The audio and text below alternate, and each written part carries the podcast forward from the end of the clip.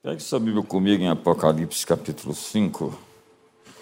Vamos ler o verso número 9 e 10. E cantavam um novo cântico, dizendo: Digno és de tomar o livro e de abrir os seus selos, porque foste morto e com o teu sangue nos compraste para Deus de toda a tribo, e língua, e povo e nação, e para o nosso Deus nos fizeste reis e sacerdotes, e reinaremos sobre a terra.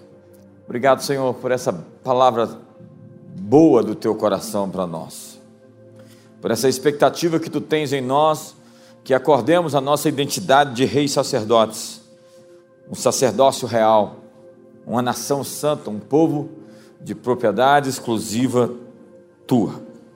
Hoje estamos aqui para exercer esse chamado, para abraçar essa vocação para essa nova década, para esse novo tempo, em nome de Jesus. Amém. Então, hoje de manhã nós tivemos um ótimo momento juntos aqui e eu quero dar continuidade hoje à mensagem da manhã. O texto bíblico que eu li fala sobre a vocação da igreja de ser sacerdotes e reis.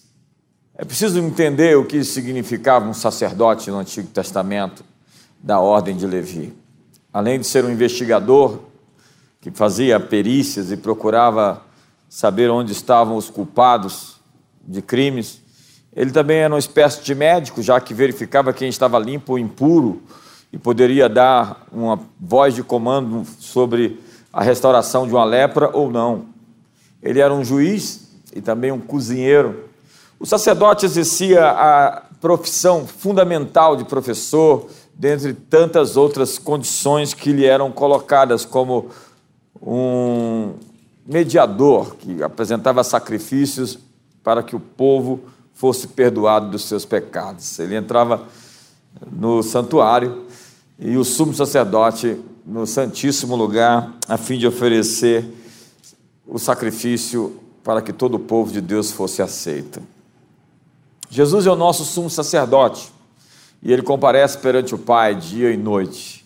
É o nosso mediador, porque não existe outro mediador entre Deus e os homens senão Jesus Cristo, homem. Porque abaixo dos céus não existe outro nome dado entre os homens pelo qual importa que sejamos salvos. Eu sou o caminho, a verdade e a vida, e ninguém vem ao Pai senão por mim. Mas o texto que eu li e tantos outros na Bíblia vão descrever que Deus nunca quis governar sozinho. Deus fez do homem a extensão do seu braço, do seu governo, do seu domínio.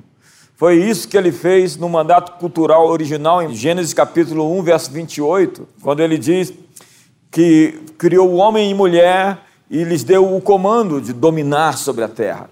E foi isso que ele fez em Mateus 28, ao retomar de volta o controle, o comando, o governo, as chaves do inferno e da morte ele disse à igreja: Ide por todo o mundo, pregai o evangelho, fazei discípulos de todas as nações, batizando-as em nome do Pai, do Filho e do Espírito Santo. Eis que estou convosco todos os dias, até a consumação dos séculos. O mandato cultural é mais do que evangelizar pessoas, é mais do que dizer Jesus te ama, é dizer Jesus é o Rei, Jesus é o Senhor. E dentro dessa perspectiva sacerdotal, nós temos que entender algumas coisas. Eu realmente entendo que a Bíblia descreve o ministério da igreja como um ministério que pode evocar juízos aos sistemas de impiedade, aos sistemas de injustiça. Eu falei isso aqui no último domingo. E eu prevejo, para os próximos dez anos, que Deus virá outra vez para recompensar e também para punir. A manifestação de Deus na história sempre visa corrigir, alinhar a história ao fluxo adequado.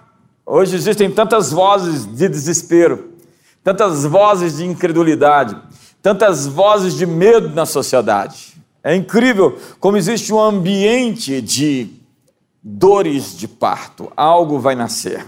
E o que a Bíblia chama de o dia do Senhor não se refere apenas ao dia do juízo final, se bem que existe um dia de juízo, onde de fato Deus julgará a partir dos segredos escondidos dos corações dos homens que serão revelados.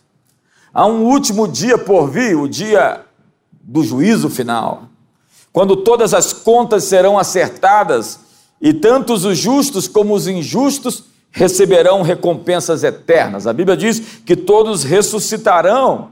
Daniel diz que o pó vai dar os seus mortos, assim como o mar entregará aqueles que morreram dentro daquelas águas. A verdade é que a expressão bíblica, dia do juízo ou dia do Senhor, ela se repete várias vezes, não simplesmente apontando para aquele dia final, mas para um ocaso de uma civilização, de um povo. O fato é que o dia do Senhor é um dia de acerto de contas.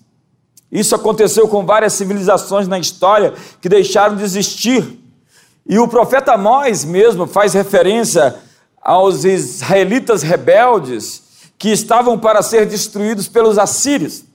E ele diz: Não será o dia do Senhor trevas e não luz, escuridão que não tem brilho. E você vai ver que esse ocaso, ou esse pôr do sol da história, ele vai refletir-se na Bíblia, vai aparecer tantas vezes como a figura do sol que escurece, a lua que não dá a sua claridade, as estrelas que caem do firmamento. Isso não tem nada a ver com os fenômenos físicos da astronomia, tem a ver com uma mudança de turno, uma mudança de governo, uma mudança na história. O último dia é uma expressão bíblica para o período entre a vinda de Jesus e a destruição de Jerusalém. Quando a Bíblia fala sobre os últimos dias, ela está falando sobre os últimos dias do sacerdócio arônico, dos sacrifícios e ofertas que eram feitas no templo. Quando o templo foi destruído e um novo templo emerge, que agora não é feito por mãos humanas, que é chamado de eclésia, a igreja, andarei no meio deles, estarei entre eles, serei o seu Deus, eles serão o meu povo. Então, os profetas bíblicos viram o dia do Senhor cumprindo em todos os julgamentos redentores de Deus na história contra as nações. Se você for ver Jeremias, leia o livro de Jeremias, e ele está profetizando contra Israel e está dizendo que depois de Israel, todas as nações ao redor vão ter o seu encontro, o seu acerto de contas. Eu quero lhe dizer que as nações do mundo vão ter os seus acertos com Deus em breve que o establishment, o deep state, os sistemas de injustiça e de impiedade vão ter os seus julgamentos. Deus vai retribuir. E existem tantos textos que eu poderia citar sobre a Babilônia em Isaías 13, sobre Edom em Isaías 34, sobre os egípcios em Jeremias 46. E o que a Bíblia está falando é sobre um dia de julgamento, um dia de acerto de contas. As Escrituras dizem que Deus vai abalar todas as nações. Ele vai fazer abalar não somente a terra, como também o céu. Esse texto de Hebreus, capítulo 12, ele é a repetição de Ageu, capítulo 2, quando Deus diz que o esperado das nações vai se revelar. O esperado das nações. As nações o aguardam, mas elas não o conhecem. E quando o conhecem, conhecem um Jesus que, na verdade, não é o Jesus da Bíblia é uma caricatura, o mestre dos magos, um Jesus frágil, um Jesus. Hoje mesmo na China, agora eles estão reeditando o evangelho no texto de João capítulo 8, dizendo que Jesus pegou a pedra e mandou matar a mulher, ao invés de tê-la perdoado. É o que está acontecendo. Existe hoje, senhoras e senhores, uma batalha de deslocamento acontecendo em tempo real. Farei abalar toda a terra e também o céu. Significa que a realidade da terra está sendo definida pelas batalhas que acontecem nos céus. Reis governam horizontalmente, sacerdotes se dirigem ao trono, têm acesso à última instância de julgamento. Você é uma pessoa muito perigosa quando você consegue chegar na sala do trono de Deus e ter uma audiência com Ele. Você se torna uma pessoa absolutamente perigosa. Ao falar com Deus e clamar a Ele, e Ele lhe ouvir. A Bíblia diz, em Apocalipse 12, que houve uma batalha no céu, e Miguel e seus anjos travaram a guerra contra o dragão, a besta, o monstro, o Tiamat, o Leviatã. O dragão e seus anjos travaram a guerra e eles não foram suficientemente fortes e não havia não mais lugar se achou nos céus para eles. E aí a Bíblia descreve: ai da terra e ai do mar, porque o diabo sabe que o seu tempo se esgota. A minha mensagem é que a história está do nosso lado e o tempo está ao nosso favor. Quanto mais nos aproximamos e andamos, seguimos na história, mais estamos seguindo rumo ao nosso destino mais extraordinário que nos foi pintado o quadro mais belo para toda a humanidade. Mas o diabo sabe que quanto mais o tempo passa, pior está ficando para ele. Entenda, o velho mundo, os velhos sistemas estão entrando no seu ocaso. Jesus disse: o sol se converterá em trevas, a lua não dará sua claridade, as estrelas cairão do firmamento. Ele está falando sobre o fim de uma era e o começo da era do reino de Deus. E ele diz: Eis que faço nova todas as coisas. João disse: Eu vi um novo céu e uma nova terra, porque o primeiro céu e a primeira terra passaram. Como acontece essa substituição? A palavra novo pode significar duas coisas. Novo pode ser neos, neos, que significa algo que nunca aconteceu antes. Mas não é essa palavra que aparece aqui. A palavra que aparece é kainos, que significa algo que está em processo de ir a uma nova qualidade, como um upgrade, ou formando-se uma nova. Está em formação, está sendo gerado, está sendo incubado. Então, as Escrituras têm uma linguagem de que o véu está sendo tirado. É Isaías 25, verso 7 que diz: Descobrirá nesse monte o véu que cobre todas as nações, a coberta que cobre todos os povos. A linguagem de Pedro de Apocalipse é que os céus se enrolam como um pergaminho. Então nós somos convidados a abraçar o espírito, a matéria, o tempo, a eternidade, o céu e a terra. Os céus hoje estão bem agitados. Você não precisa ser muito esperto para saber que o mundo está movimentado, há coisas acontecendo geopoliticamente na história que estão definindo o destino de nações. O destino de nações. O que está por detrás de toda essa agitação? As hostes espirituais nos lugares celestiais estão sendo sacudidas. Elas estão no seu fim, no seu ocaso, no seu fim de dia, chegando na sua noite. E essa é a hora, creio eu, da maior expressão da história do que significa realmente o nosso sacerdócio como reis. Reis e sacerdotes. Nós precisamos descobrir a nossa identidade e abraçá-la. Nós temos o poder de virar as chaves. Nos próximos dez anos, o nosso grande desafio aqui será você se encontrar com Deus todos os dias. Aprender a cultivar um relacionamento real e não uma religião. Uma conversa cara a cara. Uma intimidade de conhecer e ser conhecido. Um relacionamento onde você pede e você sabe que é atendido. Onde você se torna radioativo onde você ouve, onde você fala, onde você tem dons expressos e manifestos. Esse relacionamento com Deus, ele é ativador. E quando você assim se envolve com essa ambiência, essa atmosfera, você é um transformador de ambientes e de atmosferas. Entenda? Para criar a mudança que nós precisamos, é preciso estar insatisfeito. Você não pode mudar aquilo que você é capaz de tolerar. Se o que você tem é aquilo que lhe é aceitável, se o casamento que você tem é tudo aquilo que você queria, o seu nível de intimidade, relacionamento, a sua felicidade, obviamente que você tem que aprofundar isso se você não está satisfeito, não existe outra opção. Se os recursos que você tem econômico é isso que lhe satisfaz, se aquilo que você alcançou na vida, ou aquilo que existe no Brasil como uma nação que deveria ser Somente isso, se é isso que lhe conforta, então não existe espaço para mudança na sua agenda de oração. Mas quando você está realmente consternado, invocado, contrariado, insatisfeito, a frustração significa que você pode mudar as coisas. Deus usa pessoas frustradas. Gideão estava frustrado malhando trigo, e o anjo apareceu e disse para ele: Vai e faça. E ele reclama com Deus e Deus desconversa.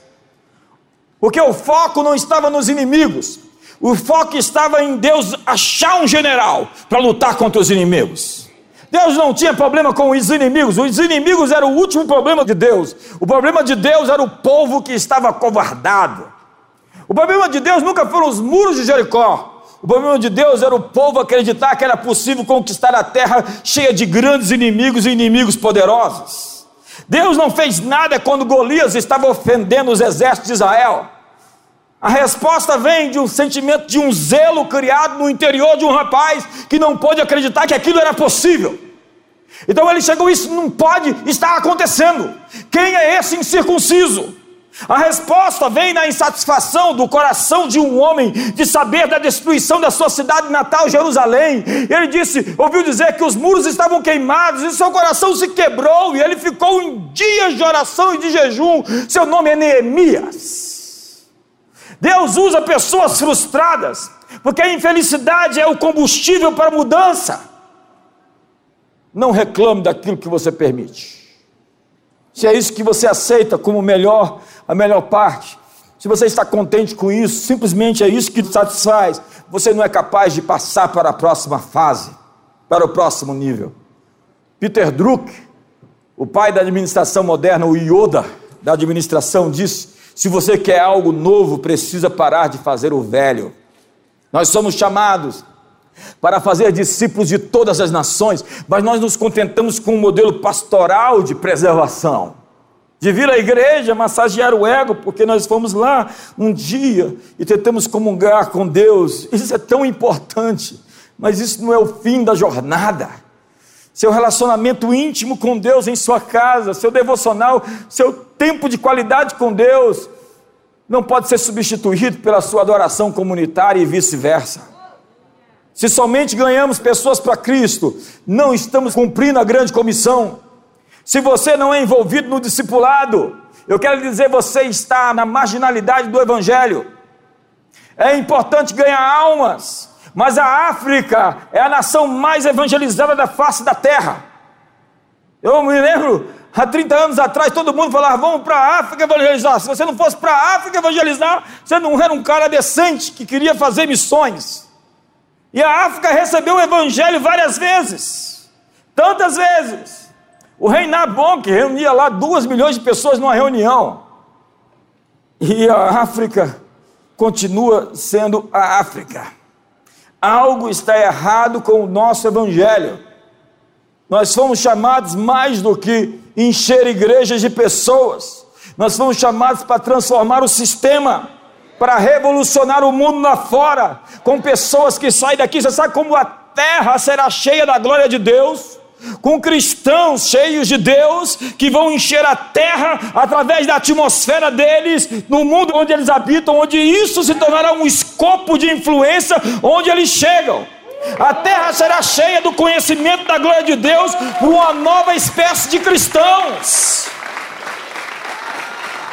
Cristãos termostáticos, cristãos radioativos, cristãos poderosos. As nações ainda aguardam o evangelho do reino de Deus e não o evangelho da salvação, do escape, da fuga. Billy Graham disse que ele entrou dentro de um avião e alguém lá no fundo o reconheceu e disse: Você é o Billy Graham, eu gosto tanto das suas mensagens. O Billy Graham logo percebeu que ele estava totalmente bêbado. Eu gosto tanto de ouvir você.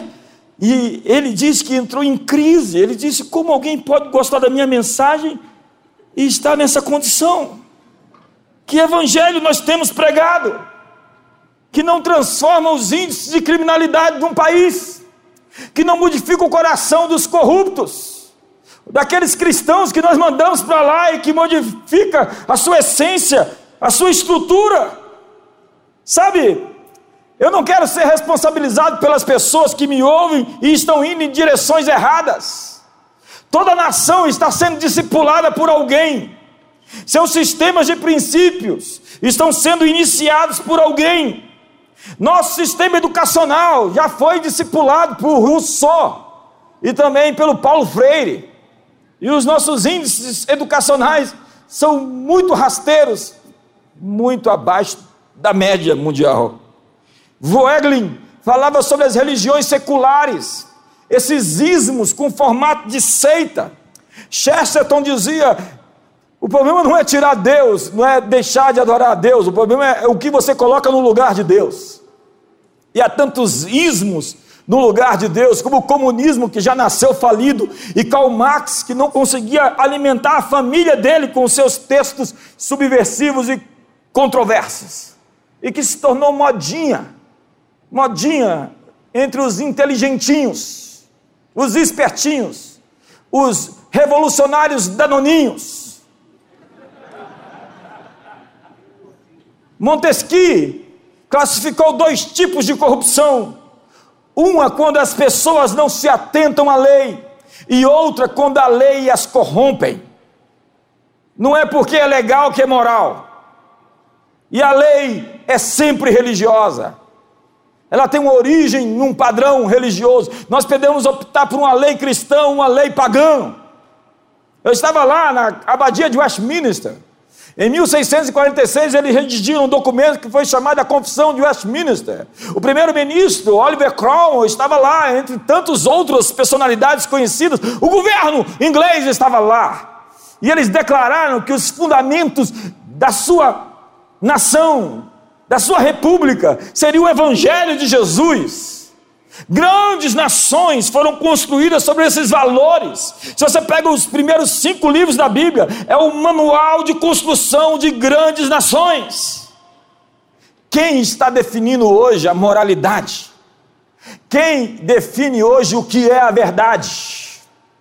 No pós-modernismo, a verdade é uma convenção social, uma construção social. Alguns vão se reunir e decidir o que é a verdade, o que é uma família, por exemplo o que, que é uma sociedade, o que é um partido político, o que é uma igreja.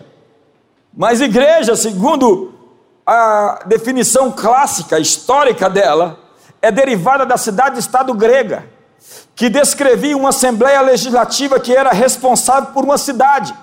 Igreja era um poder, era um domínio, era um governo. Nós não podemos pastorear um gueto e chamar isso de igreja.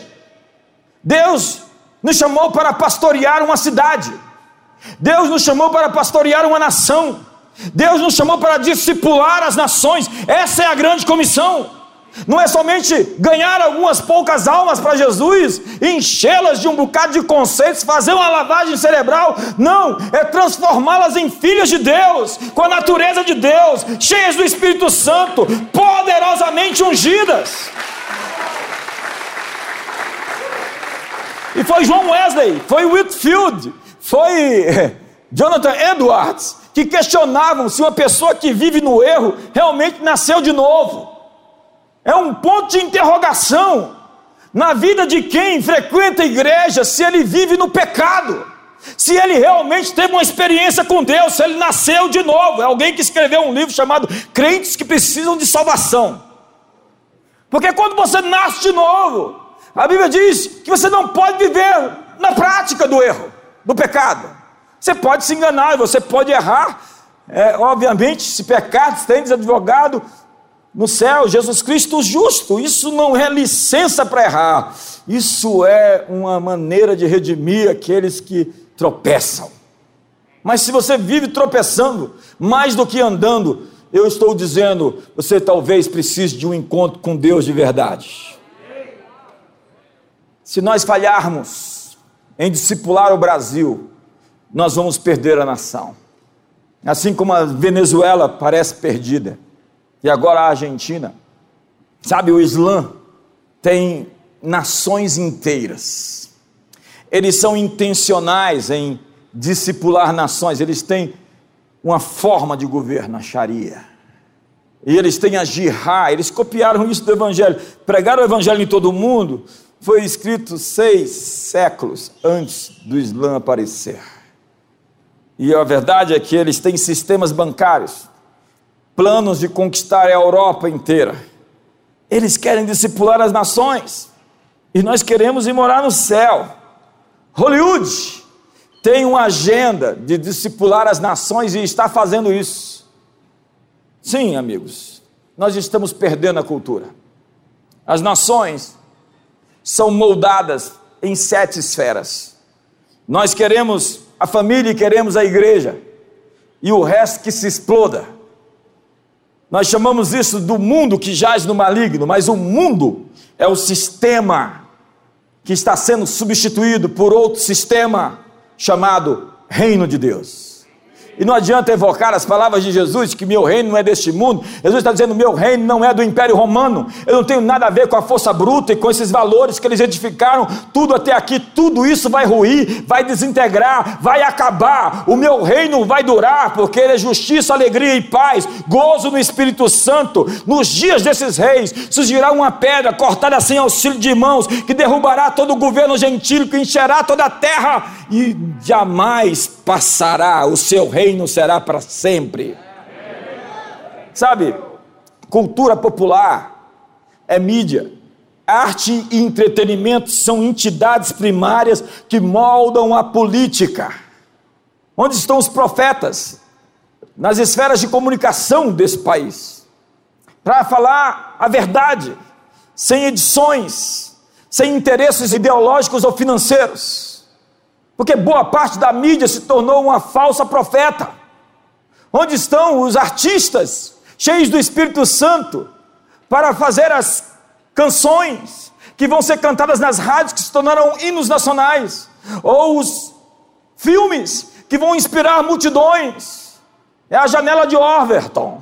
Eu não tenho muito tempo para falar sobre isso, não é meu tema. Eu falei de manhã que essa mensagem era três horas, estou achando que ela é de cinco horas. Quantos querem ficar comigo aqui? Fica você, daqui a pouco eu vou embora. Há sete espíritos que moldam um país. A pergunta é: quem está no topo da montanha? Apenas 120 produtores de Hollywood. Há apenas 15 bancos que vão financiar os seus filmes. Uma elite que controla o topo. 3% ditando sobre os outros 97%. E eles não acreditam em Deus e estão na direção do barco. Está difícil assistir hoje Netflix. Está difícil hoje assistir qualquer filme. A agenda ocupou o progressismo, o marxismo cultural. Nossa missão é discipular as nações. O propósito da igreja é ser essa assembleia legislativa que vai até os portões do inferno, bate e diz: solte as nações. Somente a igreja, a eclésia, pode derrotar o homem forte de cada cidade. Aonde estão os portões do inferno hoje? Elias viu o portão do inferno nos dias de Acabe e de Jezabel. Eles glorificavam Acabe e Jezabel e a deusa Aserá e Astarote Baal por causa da chuva e da fertilidade. Elias diz: o céu vai secar, não vai ter mais chuva. A igreja é isso. Ela abre os céus, ela fecha os céus. Sacerdócio real é trazer julgamentos sobre as estruturas de injustiça da sociedade, sobre os poderes malignos que estão regendo a história ao invés de ficar reclamando, entra no teu quarto de oração e levante suas mãos. E quando nós estamos aqui reunidos, nós temos o poder de decretos, o que dois ou três reunidos estiverdes fazendo, ali eu estarei, e o que vocês ligarem na terra será ligado nos céus. Eu vos dou as chaves do reino de Deus.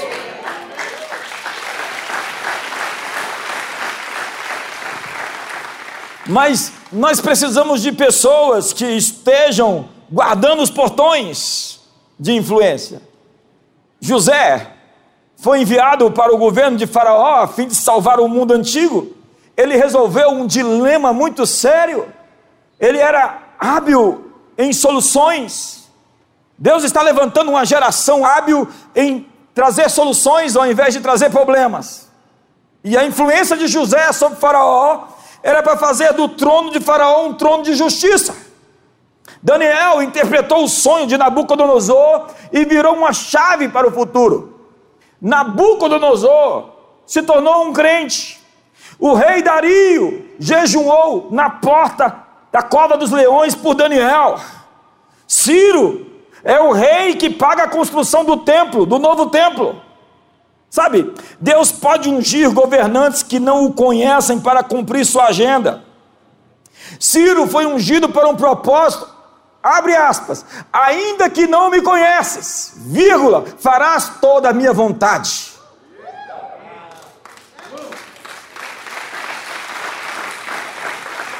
E nós, nós somos tão religiosos. A religião é uma criptonita que rouba a nossa força. Todos nós deveríamos ser supermans, mas a religião acaba conosco. Nós queremos ungidos crentes nascidos de novo, quando Deus está ungindo pessoas que não o conhecem, para fazer o que Ele deseja que seja feito. Pensa no Winston Churchill. Ele bebia uísque e muitos licores, fumava o seu charuto. Ele não era um pentecostal, não falava em línguas e não ouvia Deus, mas foi ele quem brecou a ameaça da Alemanha nazista. As pessoas chamavam ele de louco e de histérico, mas era a pessoa certa para aquele momento dramático. Só ele poderia unir a nação contra Hitler naquela guerra. Em Lucas capítulo 4, o diabo tenta Jesus e diz: Se você prostrar e me adorar, eu te darei todos esses reinos, porque a mim me foi dado e eu posso dar a quem quiser. Foi entregue a mim, eu darei a quem quiser. Satanás está contando vantagem, dizendo que dá acesso a pessoas que ele quer em lugares de autoridade. São os gatekeepers, os guardadores dos portões. Mas Jesus disse: o príncipe desse mundo já foi expulso. O Pai Nosso, que foi divinamente cantado pela Nádia, diz: porque teu é o reino, o poder e a glória para sempre. Amém. Senhoras e senhores, na próxima década, nossa missão é enviar reis sacerdotes para os lugares altos nas montanhas, a fim de que eles sejam a chave para trazer os valores dos céus para a terra. É, o véu está caindo, o céu está se enrolando como um pergaminho, mas há tantos pregadores pregando outra mensagem. A mensagem deles é: vamos tentar escapar até o arrebatamento. A mensagem deles é: o anticristo chegou, nós estamos arruinados. Olha, vamos colocar uma marca na sua testa, 666. Eu já falei sobre isso de manhã, se você quiser saber mais. Eu discorro precisamente, acredito, sobre esse sinal, essa marca e essa grande estratégia de nos roubar a força mediante o medo. Discipular as nações é mais que evangelismo. Batizá-las é mergulhar em algo. Batizar não se refere à água, mas a imergir uma nação nos ensinamentos, ensinando-os a guardar todas as coisas que vos tenho ordenada. Em seu primeiro uso, a palavra batizar significa colocar dentro de um pote de vinagre, um ambiente que penetra e transforma aquilo que está dentro. Então, tire a mentalidade de que o diabo tem um mundo e o anticristo está no controle. A terra está em modo atualização. Onde Jesus chegava, os demônios começavam a gritar. Eles estavam quietos durante muito tempo, mas quando a unção chegou, ela ativou os demônios. Então, quando você vê tudo estremecer, é porque a unção está presente. Quando você vê os demônios se estrebuchar dentro dos sistemas do mundo, é porque algo está os ativando. Eu faço parte disso há muito tempo. Quando a gente fazia aquelas marchas lá no eixo monumental, levantávamos as mãos e dizendo tudo que está encoberto seja revelado, as conversas escondidas sejam publicadas nos telhados, e tantas coisas nós começamos a fazer há 30 anos atrás. E 30 anos atrás nós éramos um povo tão esquisito. E quando eu olho para a igreja, eu vejo uma igreja tão bonita. E agora projete isso para o ano 2030 Faça aí uma pose para o seu ano. Eu vou estar com 62 anos e você? Vou estar melhor do que hoje. E os seus alvos para 2030 quais são? Planeje o futuro. Deus está preparando algo inédito que nós nunca vimos, algo que os olhos não viram, ouvidos não ouviram, não penetrou no coração humano. Deus tem bons pensamentos para o seu povo. Não serão envergonhados nem confundidos todos aqueles que nele confiam. Projete mais do que um ano, projete dez anos. Se veja lá na frente, plante, lance o seu pão sobre as águas, porque depois de muitos dias o acharás.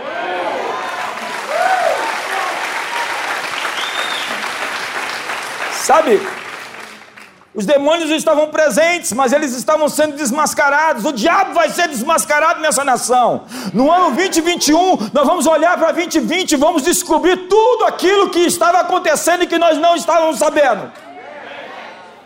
A cortina vai ser tirada, o véu vai ser aberto, o céu vai ser enrolado como um pergaminho, as coisas vão se revelar. Me ajuda aí, só eu que estou empolgado aqui hoje.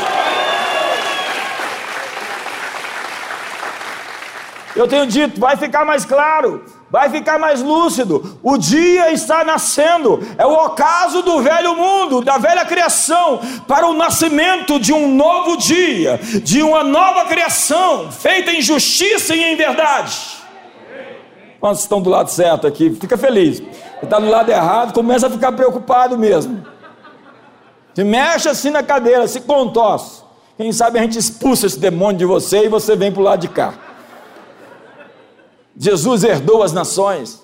Vá para a Bíblia, eu estou cansado, não, não estou cansado, eu vou anunciar isso enquanto me tiver um fôlego de vida.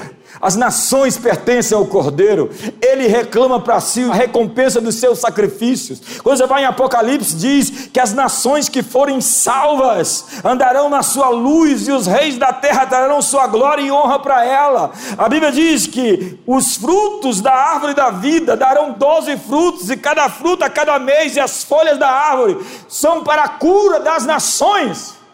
O Brasil Paralelo agora está lançando um documentário falando sobre o fim das nações.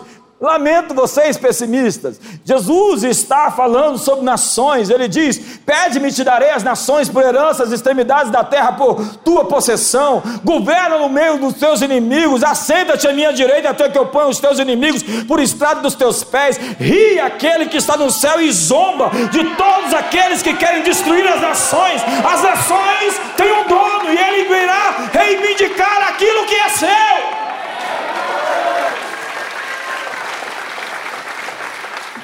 E ele as quebrará como vasos. Existem estruturas que não podem mais ser mantidas, elas serão quebradas, como o oleiro quebra o vaso. Existem estruturas que estão vencidas e serão julgadas esses próximos 10 anos. Acontecerão mais mudanças no planeta do que nos últimos 30 anos. Pense como era esse planeta em 1990. Pense em como ele vai ser em 2030. Quantos estão preparados? Quantos estão prontos? Quantos estão inspirados? Sabe, nós precisamos de um avivamento para alcançar principalmente os jovens. Porque o nosso evangelho não incluiu os jovens, nós apresentamos um Jesus diferente. Se nós apresentarmos Jesus como ele é, todos vão querer. Eles vão querer seguir Jesus. E esses millennials, essa geração Z, precisa de um encontro com Deus. Eu não estou preocupado, porque Deus está preparando isso. Um grande avivamento entre a juventude na década, na próxima década, 2021, 2030. A Bíblia diz: os teus jovens emergirão como o orvalho, e os ímpios serão pisados como a lama nas ruas.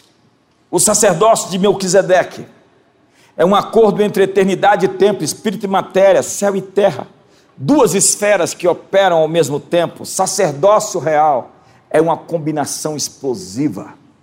Em Hebreus, no texto de Ageu, que faria abalar todas as nações, ele diz: faria abalar significa a remoção das coisas abaláveis para a permanência das inabaláveis. Ele está dizendo que quando a terra treme, aquilo que está alinhado, sincronizado, harmonizado com o céu, vai ficar em pé aquilo que tem o seu propósito modificado, já que a Bíblia diz que em Cristo, o Messias, todas as coisas convergem e se centralizam nele. Efésios capítulo 1, verso 10. Todas as coisas têm que orbitar em torno de Cristo. Qualquer coisa que não orbite em torno do Messias está fora do seu lugar. E por isso, quando tremer, vai cair. Abalar não é o problema, é a manifestação de uma promessa. Principados e poderes estão sendo expulsos, porque esse divórcio é litigioso quando o ungido chega, os demônios se manifestam. Quando a unção vem, os poderes são abalados. Porque quando todas essas coisas acontecerem, levantai as vossas cabeças, porque a vossa redenção se aproxima. Então ele está dizendo: tire os olhos dos abalos, olhe para um reino inabalável. Estamos entrando em um novo nível de redenção. Quanto mais o tempo passa, mais estamos entrando no nosso clímax no nosso melhor momento e mais o inimigo está desesperado. Entenda, o tempo está em seu favor.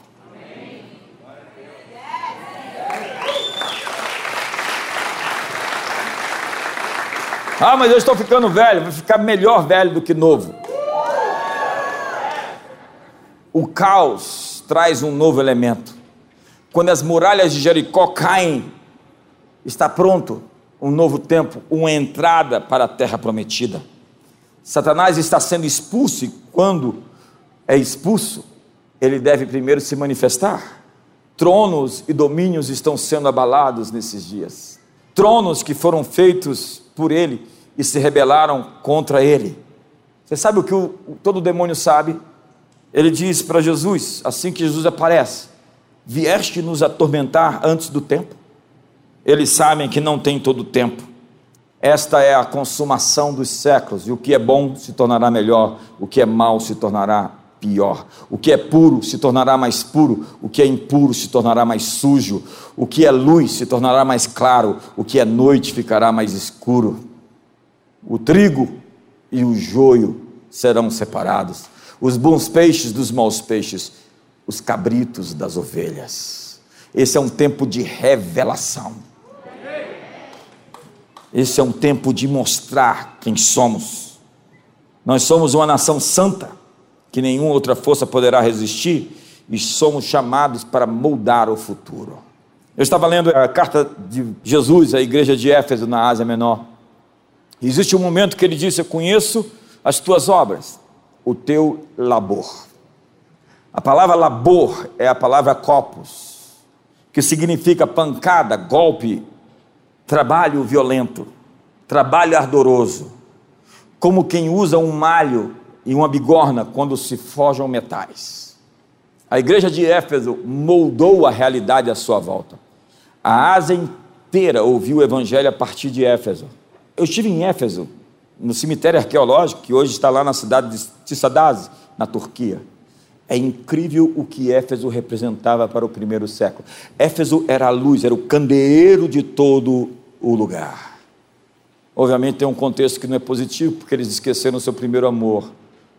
Mas o meu ponto aqui essa noite é: eles tinham uma bigorna para entortar metais difíceis. Eles eram capazes de modificar a realidade à sua volta, porque tinham instrumentos para isso. Nesses próximos dias, meses, nessa próxima década, Deus está nos dando ferramentas para modificar tudo à nossa volta. Você tem uma bigorna na mão para modificar a estrutura de qualquer coisa à sua frente.